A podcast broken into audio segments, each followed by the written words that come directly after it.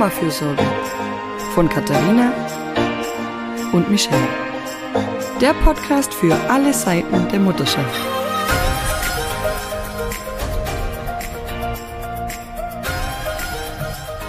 Hallo und herzlich willkommen zur ersten Folge unseres Mama-Fürsorge-Podcasts. Hier sind Michelle und Katharina. Und weil das die erste Folge ist und ihr uns zum ersten Mal hört, stellen wir uns kurz vor. Und ich würde bitte Michelle, die gerade in Tirol sitzt, wir sind uns hier online zugeschalten, darum bitten, ein, zwei Worte über sich selbst zu sagen. Bitte schön. Gut, mit ein, zwei Worten werde ich es, glaube ich, nicht abhandeln können. Aber, ähm, ich bin Michelle Jussi, Autorin von Die Klügere gibt ab, äh, Psychologin und Familienbegleiterin bei den frühen Hilfen in Tirol und äh, Mutter eines dreijährigen Sohnes. Ja, ich bin Katharina, ich sitze hier im, in Süddeutschland in der Oberpfalz. Katharina Spangler, ich bin die Co-Autorin von Michelle.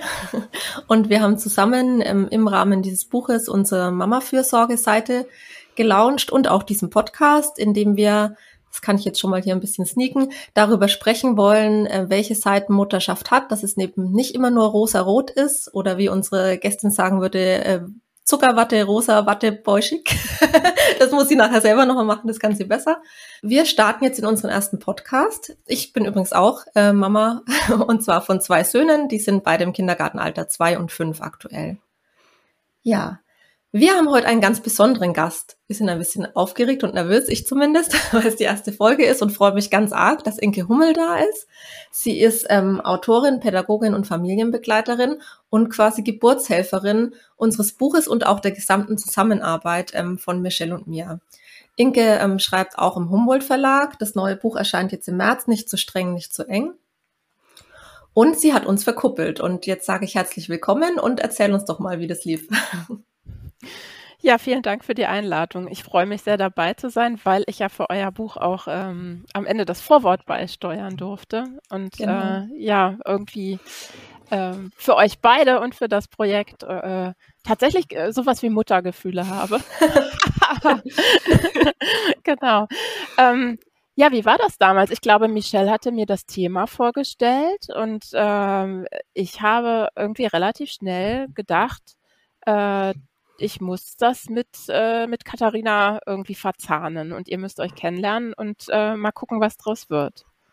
Ja, ja das also, war ein besonderes Frühstück in, in Berlin, war das. In Berlin, als ich, genau. Als ich das so erzählt habe, dass das ein Traum von mir ist. Ähm, und die Inge hat das mitgenommen. Ich habe das gar nicht äh, erwartet, aber sie hat das im Kopf mitgenommen und mhm. äh, ein paar Monate später als ich schon nicht mehr dran geglaubt habe, kam die Sprachnachricht. Ich habe ja. da wen. ähm, also man muss dazu sagen, Michelle beschäftigt sich eben beruflich auch viel mit Wochenbettdepressionen und, und psychischen ja, Erkrankungen oder auch Müttern, die eben Schwierigkeiten haben, gerade im ersten Jahr ähm, mit, mit, mit dem Baby. Und ich selbst habe auch ähm, eine Wochenbettdepression gehabt nach der Geburt meines zweiten Sohnes. Da war so drei Monate, als ich das dann auch erkannt habe, was, was da eigentlich mit mir los ist. Und ich kenne Inke, weil ich ihre Bücher lektoriere. und ähm, ich habe, glaube ich, nur in einem Nebensatz mal fallen lassen, dass ich auch schreibe. Und dann hast du gefragt, ja, worüber denn eigentlich? Und dann habe ich gesagt, ja, ich würde super gern zu dem Thema Wochenbettdepression was machen, ähm, weil ich gemerkt habe, dass das ganz unbekannt ist eigentlich, wie viele, wie viele Frauen das betrifft und weil mir das super geholfen hat, den Austausch zu haben mit Müttern, die auch betroffen sind. Das würde ich jetzt im Nachhinein sagen, das war eines der wichtigsten, einer der wichtigsten Pfeiler, um wieder gesund zu werden. An dieser Stelle wollen wir ganz kurz darauf hinweisen, dass die Klügere gibt ab kein Wochenbettdepressionsratgeber geworden ist, auch wenn Katharina und ich das ursprünglich geplant hatten. Die Klügere gibt ab ist ein Ratgeber, der sich an alle Mütter wendet, die in ihrem Familienalltag hin und wieder an ihre Grenzen kommen, Überlastung, Überforderung und Erschöpfung erleiden und dagegen etwas tun möchten, indem sie die Verantwortung auf das sprichwörtliche Dorf aufteilen. Mhm. Ja. Und da hat Inke dann uns beide verkuppelt und dann ging es recht flott.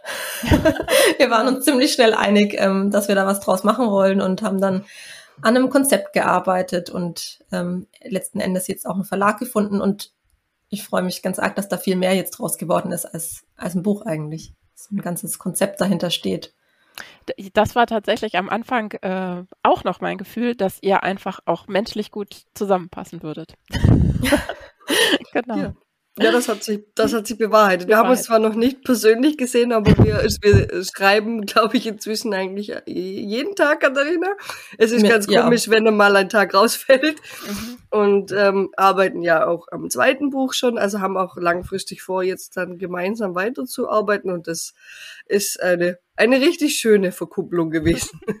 Ja, schön. Das ist, das ist mein heimliches Fable, Leute zusammenzubringen, die, mhm. äh, wo ich glaube, dass sie gut zusammenpassen würden, thematisch und menschlich. Und ich finde immer schön, das zu sehen, wenn es tatsächlich äh, klappt.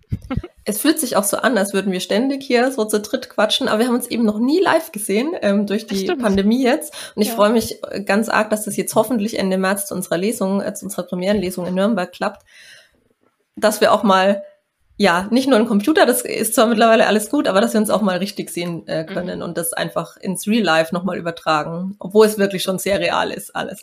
Das stimmt, genau. Nee, aber wir müssen, wir müssen Bilder machen. Auf jeden Fall. Die ja. ja. kriegt ihr dann alle auch zu sehen auf unseren Instagram-Kanälen. Genau. Ja, und Inke hat eben das Vorwort für unser Buch geschrieben und wir haben sie heute auch zum ganz bestimmten Thema eingeladen unsere Mama-Fürsorge, unsere Seite und auch das Buch geht ja viel darum, dass die Bedürfnisse der Mutter wichtig sind. Dass man auf sich achten muss, für sich sorgen, auch als Mama. Das ist aber gar nicht so einfach. Das haben wir sicher alle schon erlebt. Ich habe das äh, etwas schmerzhaft lernen müssen durch die Wochenbettdepression und bin da jetzt schon viel besser geworden, aber es ist immer noch ähm, täglich, äh, muss ich mich daran erinnern, dass auch meine Bedürfnisse ja wichtig sind, nicht nur die meiner Kinder, ohne dabei ein schlechtes Gewissen zu haben. Und Inke kennt sich das sehr gut aus ähm, und kann uns hoffentlich sagen, wie das denn funktioniert im Alltag. Denn dass wir wissen alle und haben das jetzt viele von uns schon oft gelesen, dass es wichtig ist, aber im Alltag hakt es dann doch manchmal. Ja, und da wollten wir dich mal fragen, ob du Tipps für uns hast, wie man das besser umsetzen kann. Mhm. Also ich glaube, der erste Punkt ist tatsächlich ähm, Bewusstsein und auch das Gefühl dafür bekommen, ich darf das. Ähm, das merke ich in den Beratungen ganz doll, denn das, das Thema kommt oft und gar nicht nur ähm, jetzt äh, im Wochenbett oder im ersten Lebensjahr, sondern auch wenn die Kinder drei, fünf oder zwölf sind, äh, habe ich das in den Beratungen und ähm, das war ja auch ein Teil davon, ähm, was mich zu meinem neuesten Buch gebracht hat, nicht zu streng, nicht zu eng, äh, dass ich einfach spüre, Eltern wollen es anders machen, als es ähm, früher war. Die wollen weniger autoritär sein, die wollen in guter Verbindung mit dem Kind sein. Aber wie man das wirklich lebt, ohne dabei ständig über die eigenen Grenzen zu gehen und sich zu ja. vergessen ähm, und immer nur auf das Kind zu gucken und dann vielleicht auch noch, was der mhm. Partner braucht und so, ne? Und genau, sich immer hinten anzustellen. Ähm, das ist einfach für ganz viele ein Thema. Und wenn sie erstmal merken, äh, ich bin damit nicht alleine, ähm, ich gucke da genau hin und jemand von außen sagt mir auch, äh, dass, dass ich das gerade noch nicht so gut mache und dass mir das mhm. nicht gut tut und dass das auch meinem Kind langfristig nicht gut tun wird, wenn ich immer so weitermache. Das ist schon erstmal ein wichtiger Schritt. Und ich gucke dann eben mit den Eltern drauf, auch aus entwicklungspsychologischer Sicht, ähm, wie wichtig ist es eben auch für unsere Kinder, dass sie ähm, mit uns in Konflikte gehen dürfen oder so Situationen erleben dürfen, wo wir eben sagen, nein, ich kann das nicht oder hier ist meine Grenze ähm, oder heute äh, muss es eben sein, dass jemand anders sich um dich kümmert als ich oder so. Ne? Also wirklich, dass, dass Mütter für sich einstehen oder Eltern auch allgemein. Ähm, und wenn sie dann von, von mir durch meine Arbeit und Beratung verstanden haben, dass es für ihr Kind im Grunde auch was Gutes ist, ähm, dann fällt es ihnen schon mal leichter, bestimmte Hilfen anzugehen oder anzunehmen. Aber heißt es, dass dann ähm, jetzt dann die Mütter, und es betrifft ja sicher auch Väter, aber vor mhm. viel die Mütter, mhm. ist es denen oft bewusst schon, dass da was hakt, wenn die zu dir in die Beratung kommen? Oder denken die, kommen die eher so erziehungsberatungstechnisch und denken, ich muss in meiner Erziehung was ändern? Oder wissen die schon, dass auch bei ihnen da was, ähm, sich was ändern muss an der Einstellung? Mhm. Also es ist sehr unterschiedlich. Was man schon sagen kann, ist, dass die Eltern, die zu mir kommen, äh, zu, weiß ich nicht, 99 Prozent wissen, äh, dass es ihr Elternthema ist und dass nicht am Kind irgendwas geändert werden muss, damit äh, der Alltag irgendwie entspannter ist, sondern sie wollen wirklich wissen, äh, dass mal jemand von draußen drauf guckt, was sind so die Punkte, wo wir als Eltern was verändern können. Das merkt man schon, aber mhm. dass sie wirklich merken, oh, das bin auch ich, die sehr, äh, also der, der sehr die Fähigkeit fehlt, für sich einzustehen im Grunde und äh, wirklich auch mal zu sagen, hier sind meine Ressourcen am Ende und ich habe es jetzt einfach mal nötig, dass ich wirklich irgendwie für Unterstützung sorge. Ähm, das sehen viele noch nicht am Anfang, wenn sie zu mir kommen. Aber die, das erste, was du beschrieben hast, ist ja schon eine sehr gute Entwicklung, oder? Weniger dieser Blick, äh, ich muss irgendwas am Kind drehen, am Kind ändern, sondern mehr an, bei den Eltern. Das ist ja im Gegensatz zur Vorgängergeneration ja tatsächlich schon eine schöne Entwicklung. Das stimmt auf jeden Fall, wobei ich nicht sagen kann, wie, wie das prozentual natürlich aufgeteilt ist. Ne? Bei mir kommen mhm. einfach diese Eltern ja, eher gut. hin, ne? die finden mich eher über die Themen. Äh, und an anderen Stellen sieht es ganz sicher noch sehr anders aus. Das mhm. ist auch das, was ich so von Lehrkräften oder Kinderärzten und Kinderärztinnen zurückgespiegelt bekomme, wenn ich mit denen arbeite. dass das einfach noch ganz oft der Fall ist, dass Eltern kommen und sagen, ja. zu welchem Therapeuten kann denn dieses Kind mal gehen, damit alles leichter wird. Mhm.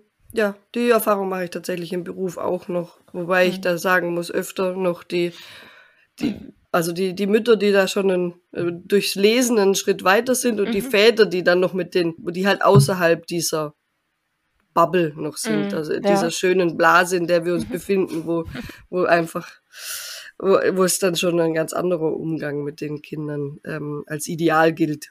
Mm, also das kenne ich auch beides. Wobei ich in meinen Beratungen auch feststellen muss, dass es toll ist, wie oft beide Eltern bei mir sitzen. Ne? Die, also die haben dann auch noch nicht immer die, die, die gleiche Vorstellung oder so, mhm. aber trotzdem beide merken, wir wollen das zusammen machen. Das finde ich toll. Und sie holen sich Hilfe. Also ja. das ist ja was, was wir jetzt in unserem Buch Die Klügere gibt ab auch was so das Leitprinzip ist oder die, die, die Grundidee, holt, holt dir, holt euch Hilfe, ja, wenn mhm. es nicht mehr geht, weil es ist eine Riesenaufgabe, ähm, Kinder großzuziehen und ähm, in die Welt zu entlassen und, und zu begleiten. Und das geht nicht ganz allein. Mhm, genau. Und, und, du musst gar nicht den Anspruch haben, das allein zu schaffen. Und wenn jetzt, wie bei dir eben, Leute schon in der Beratung sind und selbst wenn jetzt Eltern überlegen, ich muss mit dem Kind irgendwo hin, mhm. aber sie haben schon erkannt, sie müssen sich Hilfe suchen. Mhm. Ja, und das ist ja was, wo wir dazu ermutigen. Es gibt so viele tolle Angebote, regional, überregional. Man kann da hingehen, man kann anrufen, manches geht anonym. Ja, also ich war auch ähm, auch mal in der Erziehungsberatung, da muss man gar nichts anmelden, keine Krankenkasse, das weiß niemand und die helfen einem auch schon weiter. Und mhm. einfach da mal eine Stunde reden zu können, dass einem gerade schlecht geht, hat so viel gebracht. Mhm. Und das ist der Ratschlag, den ich jetzt auch privat immer allen Müttern gebe. Ja, geh doch mal zur Erziehungsberatung, geh doch mal zur Familienberatung, überleg doch mal Paarberatung, weil ich einfach gelernt habe in den letzten Jahren, wie wichtig und, und wie wichtig sowas ist und wie sehr das helfen kann, einfach mhm. drüber zu reden und einen anderen Blickwinkel zu bekommen. Ja, das ist ja schon mal ein richtig großer Schritt. Das stimmt, also das merke ich auch in der Beratung, habe ich oft Familien, die tatsächlich auch nur einmal kommen äh, und wir ähm, haben dann anderthalb Stunden Termin und das ähm, bringt schon wahnsinnig viel. Ne? Dann ist man danach vielleicht trotzdem noch mal kurz im Austausch, so läuft es und das hat sich entwickelt und so, aber äh, die brauchen dann gar nicht kontinuierlich äh, Unterstützung oder so, sondern manchmal sind es nur diese ersten Impulse. Und das andere, was mir gerade noch einfiel, als du erzählt hast, was ich ganz oft den Eltern auch ähm, mitgeben muss, ist tatsächlich äh, dieser Blick. Ähm, es kann gut sein, dass es für dich wichtig ist, dass dein Kind nach einer Betreuung, ähm, die schon viele Stunden umfasst hat in der Kita, ähm, noch jemanden braucht, der nochmal zwei Stunden übernimmt, ähm, damit es dir besser geht und du die Abende schaffen kannst und die Wochenenden und so. Und auch dabei musst du kein schlechtes Gewissen haben. Nur weil das bei deiner Freundin anders ist oder bei deiner Schwiegermutter anders war oder so. Jeder hatte einfach andere Bedürfnisse. Und für ganz viele Kinder ähm, ist es gar kein Problem, eine weitere Bezugsperson ins Beziehungsnetz aufzunehmen, sondern es kann ein totaler Gewinn sein, wenn sie sich nochmal alleine erleben dürfen, nicht nur in der Kita-Gruppe oder nicht nur mit dem Geschwisterbaby zu Hause oder so, ähm, sondern sie haben noch jemand anderen ähm, mit dabei. Also es ist auch ganz viel wirklich Arbeit an diesem Thema, ich darf Hilfe annehmen, ich darf andere Hilfe brauchen als äh, meine Freundin oder so. Ne? Das kann bei mir anders aussehen. Und ich muss auch kein schlechtes Gewissen meinem Kind gegenüber haben, wenn ich nicht ähm, möglichst viel Zeit mit ihm verbringen kann, sondern es geht wirklich darum, dass die Zeit dann auch gut ist. Mhm. Dass man genau. da so ein bisschen vorbaut. Ja. Ja, und diese, diese Ansprüche auch ein bisschen reduzieren. Eben, dass man das Ganze alleine machen muss und ähm, irgendwie 24 Stunden, abgesehen von der Kita, die noch so bisschen akzeptabel erscheint fürs mhm. eigene Gewissen. Mhm. Ab, äh, davon abgesehen, dass man sonst alles alleine erledigen muss. Also ähm, eben die ganze Zeit 24 Stunden mit dem Kind verbringen und bespaßen und alles. Mhm. Das, und da nicht äh, auf Pause drücken kann. Und dieses Vergleichen, was du erwähnt hast, das glaube ich ist auch so ein, ein richtiger Giftstachel im, im mhm. Kopf äh, mhm. von vielen Müttern. Und da, da habe ich in der Arbeit auch viel damit zu tun dass das Baby von der von der anderen dann ähm, äh, weniger schreit, schneller schläft äh, mhm. und ich müsste doch irgendwas anders machen, damit mein Kind besser schläft, länger schläft, äh, durchschläft, also besonders früh durchschläft und und und. Also das macht uns, glaube ich, äh, massiven Druck. Das stimmt. Also ganz oft, egal welches Problem da ist, dass erstmal gesagt wird, das muss ein Erziehungsfehler sein oder so. Mhm. Ne? Ja. Und ähm, das ich ist ja was, was ich falsch. genau, was ich im Rund, äh, so rund um meine Bücher zu dem zu den Temperamenten auch den Eltern mitgeben möchte. Kinder kommen einfach schon mal sehr unterschiedlich auf die Welt. Und äh, ne, deswegen ähm, und wir Eltern bringen auch einfach unterschiedliche Komponenten mit und deshalb darf es sehr unterschiedlich aussehen in den Familien, wie der Alltag sein Mir soll. ist heute Morgen auch nochmal in den Kopf gekommen, als ich mir nochmal Gedanken gemacht habe über das Thema Bedürfnisse, das, über das wir sprechen wollen, dass ich auch erst gelernt habe, zum Beispiel, dass ich jemand bin, der super viel Zeit für sich braucht. Mhm. Das habe ich jetzt als Mama gelernt, mhm. obwohl ich ja davor auch schon irgendwie 30 Jahre ich war mhm. und immer dachte, oh, ich bin so ein geselliger Mensch und so. Aber das war einfach nur so, weil ich ja viel Zeit für mich hatte nebenbei. Mhm. Und durch die Mutterschaft und diese ständige, ja, es gibt immer so negativ Rufbereitschaft, aber dieses, man ist ja mhm. doch man ist eben immer Mama und ganz am Anfang sowieso und gerade die ersten Jahre immer ansprechbar und muss bereit sein mhm. Und hat weniger Raum für sich. Und da ist mir erst bewusst geworden, wie, wie wichtig mir dieser Raum ist. Mhm. Das, wenn ich jetzt so rekapituliere, die letzten Jahre, ich bin einfach jemand, der super viel Zeit und Ruhe für sich braucht. Und das mhm. hätte ich vor fünf Jahren, hätte ich das gar nicht gesagt. Also das hätte ich nie von mir gedacht. Ich habe mich anders gesehen. Und das hat sich jetzt nicht mit den Kindern geändert, sondern das ist mit mir mit den Kindern bewusst geworden. Mhm. Und deswegen ist es manchmal ganz schön schwierig, die eigenen Bedürfnisse irgendwie präventiv schon im Vorhinein ähm, zu erkennen, sondern man merkt dann erst, wenn es irgendwo hakt, dass, dass die nicht erfüllt sind. Ja. Mhm. Genau, ja, das glaube ich auch. Das ähm, habe ich in den Beratungen jetzt ja auch mit Corona noch mal mehr mitbekommen, ne? wo äh, Menschen dann eben gesagt haben, jetzt, jetzt merke ich so richtig, weil wir wirklich 24-7 zusammen sind im Lockdown oder so, äh, wo gar keine Pause mehr ist. Und man kann sich das eben alles vorher gar nicht vorstellen, auch mal ohne Corona. Man, man kann sich nicht vorstellen, was es bedeutet, ähm, ein, ein, Kind zu haben, das ewig getragen werden möchte äh, oder das ähm, wirklich, wirklich schlecht schläft. Das kann man sich vorher nicht ausmalen und man kann auch nicht prognostizieren, wie man damit wird umgehen können. Das, äh, das ist so ein bisschen wirklich das Problem, ja. Ja, und selbst die Prognosen können dann komplett falsch sein. Meine Mutter mhm. war sich sicher, dass ich eine ganz strenge Mama werde, weil ich, weil ich so vorher so so perfektionistisch war und so ordentlich und so akribisch und so. Mhm. Und äh, mein Sohn war da und, und ich habe gesagt, ach ich schmeiß das über Bord, das ist mir nicht mehr wichtig. Mhm. Jetzt stapelt sich die Wäsche im, in der Badewanne. Okay. Mhm. Also, ich meine, da war auch mein, mein Mann sehr schlau, der dann gemeint hat, du brauchst eine Chaosinsel. Du musst irgendeinen Ort schaffen, wo es dir, wo es okay für dich und dein Seelenheil ist, mhm. dass da Chaos herrscht. Mhm. Und an anderen Orten, wo du es nicht magst, wie der Schreibtisch zum Beispiel, wo du dich konzentrieren musst und so, der muss halt ordentlich bleiben. Auf das musst du dann halt mehr Wert legen. Und da hat er wirklich recht gehabt. Das hat mir sehr geholfen. Aber insgesamt bin ich jetzt also meine Mutter ist sehr überrascht, dass ich jetzt wirklich meilenweit von dieser strengen Mutter entfernt bin und ähm, jetzt eigentlich die Diskussion mit meinem Mann für, naja, du solltest schon mal ein bisschen strenger sein. also so hat sich's auch, man kann es wirklich nicht. Also ja. kann, ich habe mich auch selber als Mensch irgendwie ein bisschen verändert, dadurch, dass ich Mama geworden bin. Ich sehe die Dinge anders, die Prioritäten haben sich verschoben. Das war nicht vorhersehbar. Mhm. Also ich hatte das anders geplant. Ich stille sechs Monate, ich gehe dann wieder arbeiten nach einem Jahr, ist ja, mhm. also es kam ganz anders als erwartet. Jetzt mhm. nicht im negativen Sinne, aber das kann natürlich auch passieren. Aber es kam einfach anders als erwartet. Mhm. Ja. ja, das sind ja viele Sachen im Leben, ähm, so große Veränderungen, da gehört Kinder kriegen einfach dazu, das kann man nicht ganz äh, na, vorher abschätzen, wie man reagiert, wie man sich fühlt. Ja. Und ich mag ja diesen Satz nicht, wenn man keine Kinder hat, weiß man das nicht, aber so ist es ja einfach. Das ist ja nichts bös gemeint, das ist ja nichts bös gemeint, dass man kann es nicht wissen, wie viele andere Dinge auch. Ja, wenn ich noch nie keine Ahnung, von meinem Job gefeuert wurde, dann kann ich nicht wissen, wie das ist. Wenn ich noch nie eine Trennung hinter mir hatte, weiß ich nicht, wie ich reagiere, wie lange ich trauere, wie, wie mich das erwischt. Das sind, also sind jetzt ein paar Sachen, die mir einfallen, was eben auch ein bisschen erschütternd sind im Leben. Mhm. Wenn ich eine Krankheit durchmachen muss, woher soll ich das denn vorher wissen? Das ist ja nicht böse gemeint, wenn das jemand sagt. Das ist nur manchmal, finde ich, so ein bisschen Selbstschutz. So, für, für mich fühlt es sich so an.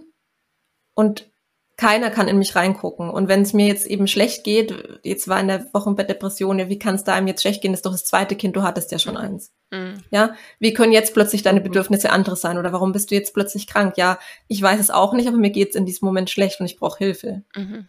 Ja, so das, das steckt ja keiner drin. Aber das habe ich auch eben bei anderen Frauen kennengelernt, die betroffen waren die sich dann auch geschämt haben und, und das mhm. irgendwie zurückgehalten haben und, und sich auch als, als wie so ein Versagen erlebt haben, dass, dass sie jetzt diese Gefühle haben. Oder im kleineren, wenn es nicht um eine Wochenbettdepression ging, Mütter, die sich jetzt manchmal unglücklich fühlen, ja, oder überfordert mhm. und sich dafür schämen und darüber nicht reden. Aber es ist eben das eigene Erleben. Mhm. Ja. Da muss man sich also schon abgrenzen und das klar machen. Ja, ich finde, das ist ein wichtiger Punkt. Im Grunde steckt da ja ganz viel Schuld dahinter. Mhm. Und ähm, das versuche ich auch den Eltern in meiner Beratung immer mitzugeben. Die haben dann oft Themen, äh, dass sie zum Beispiel zu mir kommen, wenn, wenn ihr Kind erst vier oder, oder fünf ist und dann sagen sie ja, in den ersten Jahren ist das und das schon alles falsch gelaufen und was macht das mit unserer Bindung und ich habe ganz viel Schuld und so.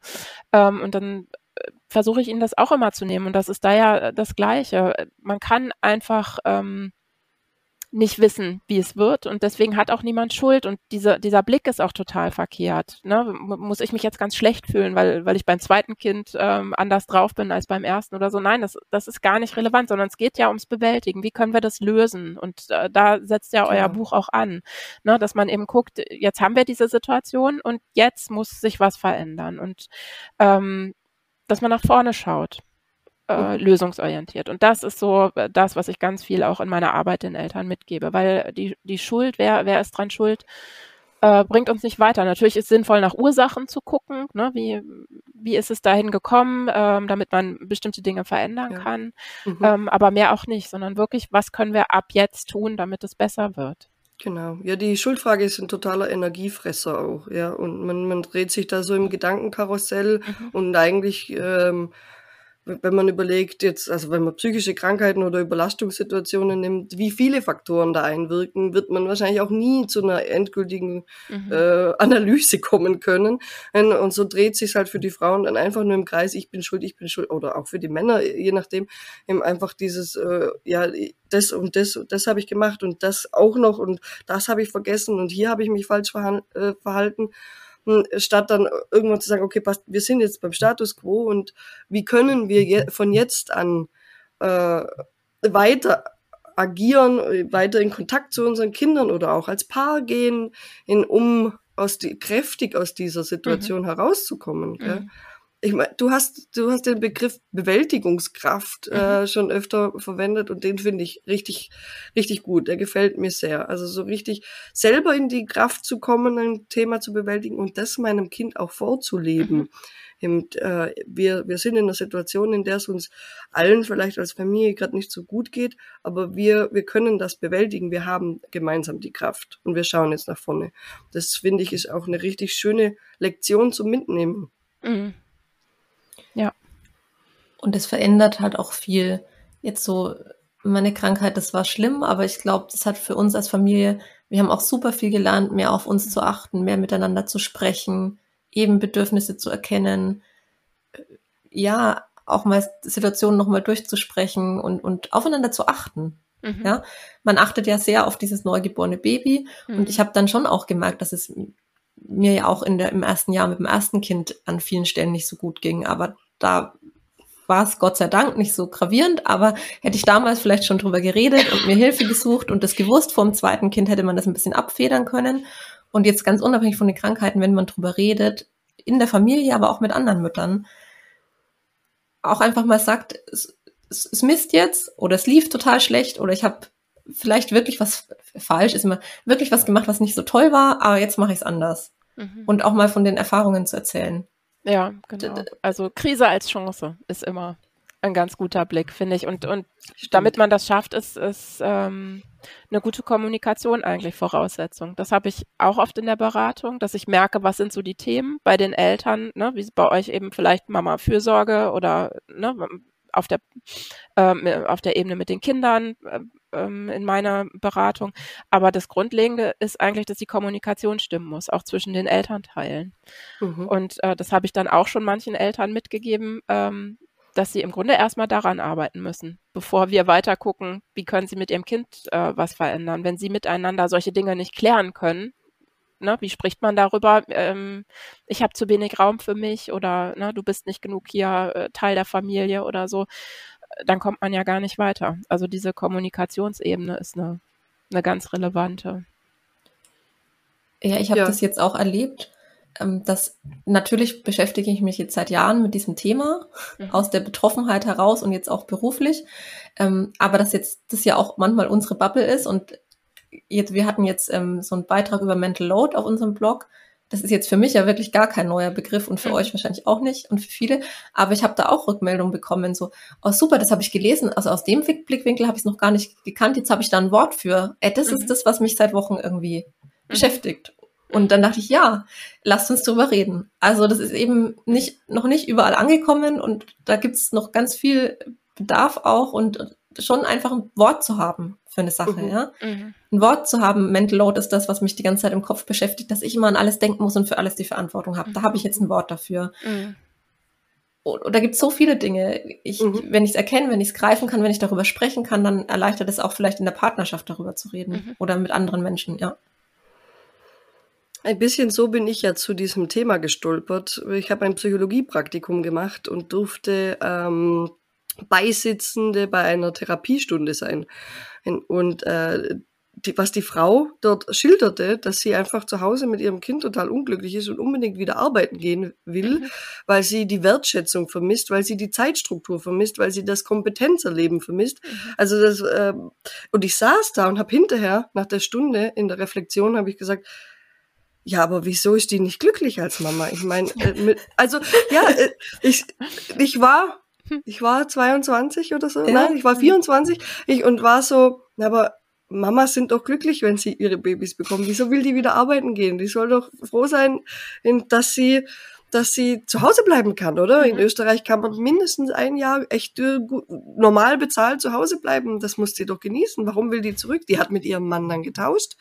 Ich war, ich war aus allen Wolken. Dann habe ich angefangen zu recherchieren und, und, und habe gemerkt, ach du Heilige, da redet niemand drüber und da gibt's aber so viele mhm. und, und so viel, was da fehlt. Also ich war total überrascht. Und dann hat mein ganzer restlicher Berufsweg hat mich auf diesem Weg dann mhm. ähm, oder hat diesen Weg dann gezeichnet. Das war dieser eine Moment, wo ich gedacht habe, warum redet da niemand drüber? Warum weiß ich das nicht? Mhm. Und, und ähm, ich glaube, dass äh, das kann richtig viele dann auch äh, berühren, wenn sie merken, okay, ich bin da gar nicht alleine. Mhm.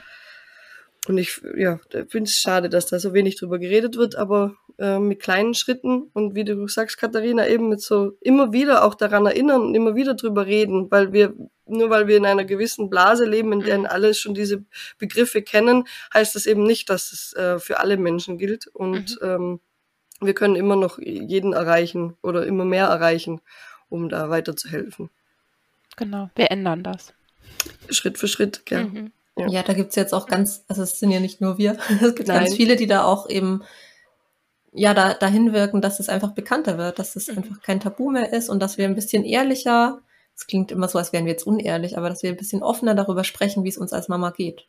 Mhm. Ja, das, äh, das merke ich immer an den Rückmeldungen auf äh, Twitter, wenn irgendjemand schildert, ne, eine blöde Situation schildert, die ihn überfordert hat mit dem Kind und wenn ich dann dazu schreibe, das kenne ich auch noch und ich erinnere mich an das und das, dann sind immer alle so, oh, dass du das auch mal sagst und so, ne? Und äh, also ist es gar nicht so, dass ich es verheimlichen würde, aber man kommt halt nicht so oft dazu, darüber zu erzählen und äh, ich merke einfach, dass es wichtig ist, dass man äh, darüber erzählt, dass äh, keiner von uns irgendwie äh, nur weil man beratend tätig ist äh, im pädagogischen Bereich, äh, davor gefeit ist, dass äh, der Alltag nicht äh, schwierig und doof ist.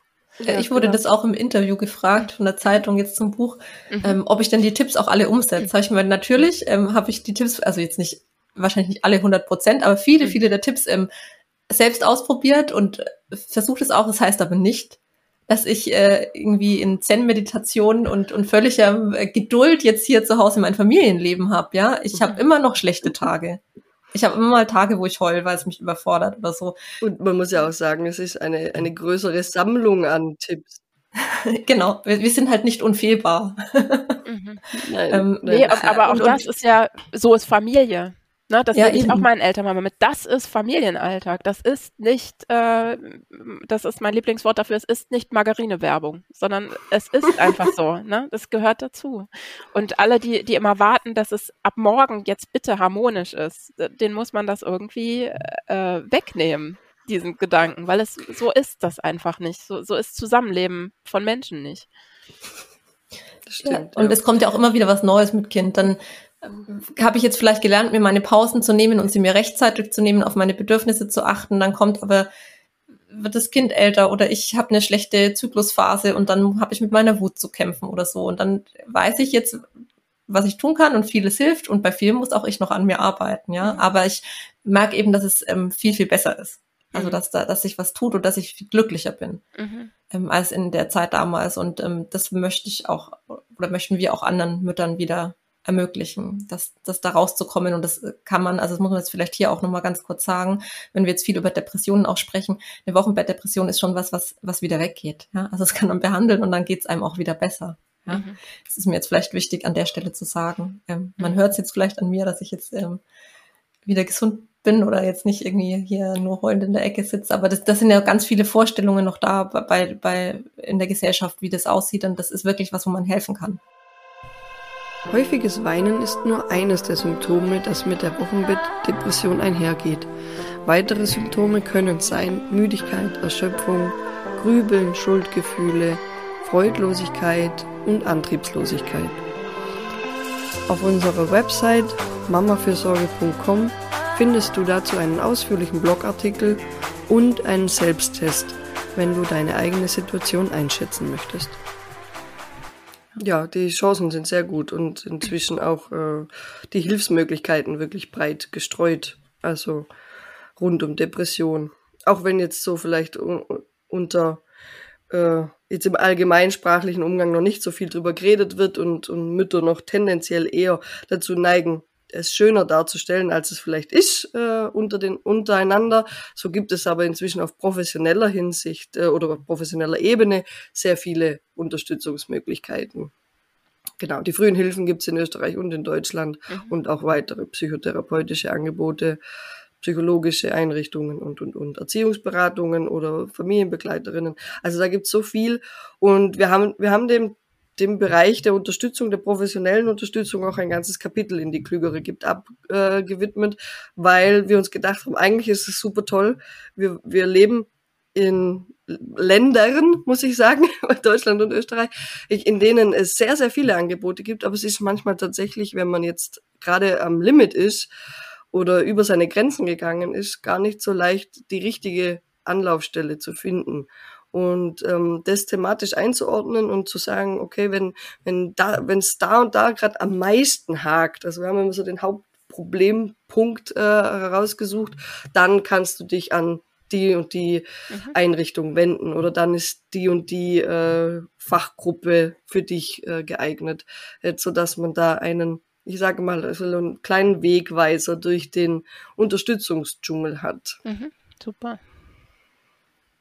Und gleichzeitig richtet sich das Buch eben aber nicht nur an Frauen und Mütter, die eine Depression haben, sondern das fängt schon viel, viel setzt viel niedriger an, ne? sondern einfach, wenn du sagst, ich bin erschöpft, ich kann nicht mehr, ähm, ich brauche irgendwie Unterstützung und ich möchte da was ändern, dann kann man da auch schon reinlesen. Aber ich finde immer, wenn man über die Person spricht, sollte man so ein paar Eckpunkte noch, ähm, falls Betroffene da sind, ihr findet auch auf mamafürsorge.com Anlaufstellen und Telefonnummern, wo ihr euch hinwenden könnt, wenn es euch gerade ganz schlecht geht oder wenn ihr meint, ihr braucht Hilfe. Mhm. Das finde ich immer noch ganz wichtig, das, das mitzugeben. Mhm. so schnell ist eine erste Folge fast am Ende.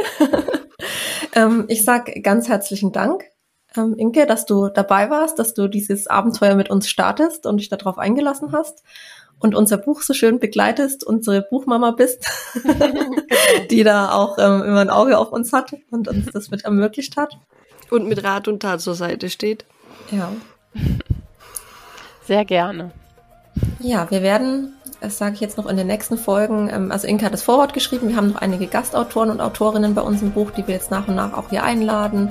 Es wird jemand von Schatten und Licht auch da sein, von dem Verein, der sich mit Wochenbettdepressionen auseinandersetzt. Wir werden auch nochmal mit einer Betroffenen sprechen. Das heißt, wir haben immer einen Gast hier und ähm, wollen, so ist der Plan, alle 14 Tage dann mit einer neuen Folge an den Start gehen und hoffen eben, dass ihr da viel mitnehmt und vor allem auch das Gefühl, nicht allein zu sein, wenn es mal nicht so läuft und wenn man sich mal nicht so fühlt, dass es ganz vielen da draußen auch so geht und dass wir auch füreinander da sein können und uns gegenseitig unterstützen. Super. Vielen Dank für eure Arbeit. Gut. Danke dir. Dann äh, vielen Dank fürs Zuhören und hoffentlich bis zum nächsten Mal. Tschüss. Ciao. Tschüss.